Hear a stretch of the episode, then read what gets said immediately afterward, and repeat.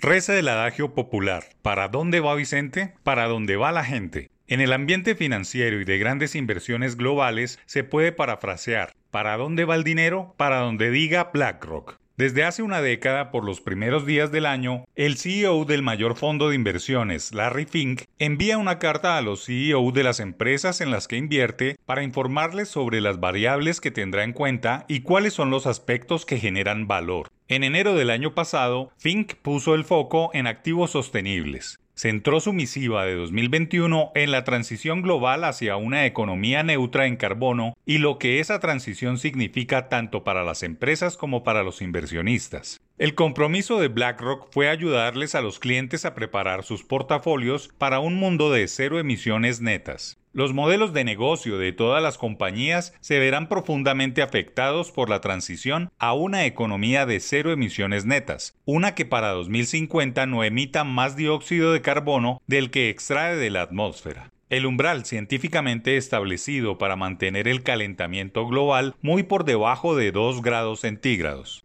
A medida que se acelere la transición, las compañías con una estrategia a largo plazo bien articulada y con un plan caro para abordar la transición a cero emisiones netas se distinguirán ante sus stakeholders, clientes, autoridades, empleados y accionistas, al inspirar confianza en su capacidad para abordar esta transformación global, escribió Fink. Pero lo que no previó o no vio venir el influyente CEO fue que la inflación derivada de la pandemia sería más larga de lo esperado, que la invasión rusa a Ucrania no se instalaría en la geopolítica ni que la recesión se iría apoderando de las grandes economías. Temas suficientemente preocupantes que obligaron a los gobiernos y a las mismas empresas a rehacer sus agendas temáticas para 2023.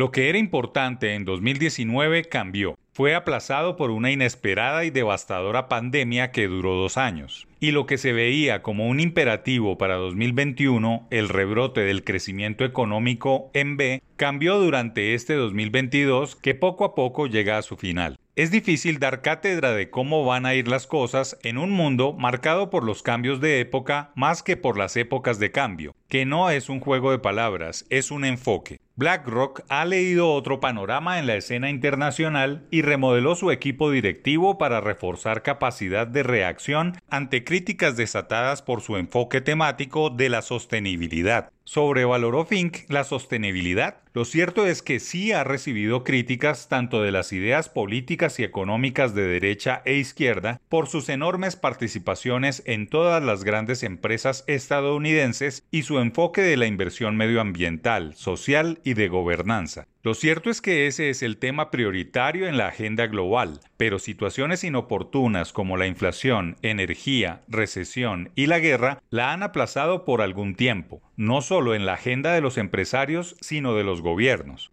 Producir fertilizantes o energía con base en el satanizado carbón es ahora una alternativa, olvidando de paso todo el daño ambiental que ocasiona. Es un mundo cambiante y las transiciones obligadas o naturales tienen sus propios tiempos.